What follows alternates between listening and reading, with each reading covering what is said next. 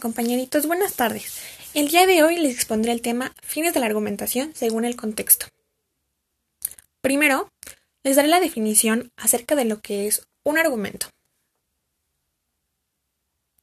Un argumento es un conjunto de ideas que se presentan con la intención de apoyar puntos de vista ante hechos o situaciones específicas, y están formados por una tesis y conjunto de premisas que apoyan la tesis.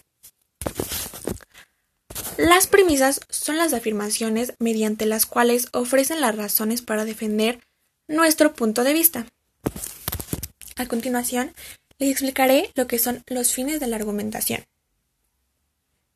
Los fines de la argumentación son la defensa de las ideas según nuestra percepción con bases y fundamentos. Los argumentos deben tener suficientes bases, es decir, que se encuentren sustentados, ya que sin ello nadie nos creería o tomaría en cuenta nuestra opinión. Las finalidades básicas que tiene argumentación son la demostración y persuasión.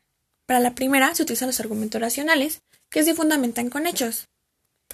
Para la segunda se utilizan los fundamentos afectivos, que se dirigen a los sentimientos del auditorio, especialmente sus dudas, sus deseos y sus temores, con el fin de conmover y provocar una reacción de empatía o rechazo.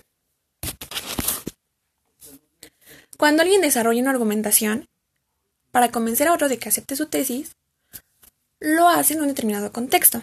Además, el contexto determina las convenciones lingüísticas que ambos usan, es decir, el valor semántico de las palabras empleadas. El contexto es sumamente importante en una argumentación, ya que abarca la realidad o entorno en el cual nos encontramos. Esto quiere decir que ciertos temas pueden ser considerados como válidos, relevantes o irrelevantes según nuestro entorno social o con la persona que estemos argumentando. El contexto es un conjunto de circunstancias en que se produce el mensaje, por ejemplo, como el lugar, en el tiempo, la cultura del emisor y receptor, y eso permite su correcta comprensión.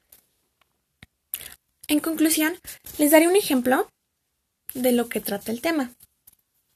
Por ejemplo, una página que publica un título como Carlos descansó nos brinda datos necesarios para que el lector logre decodificar el mensaje o entender el mensaje correctamente.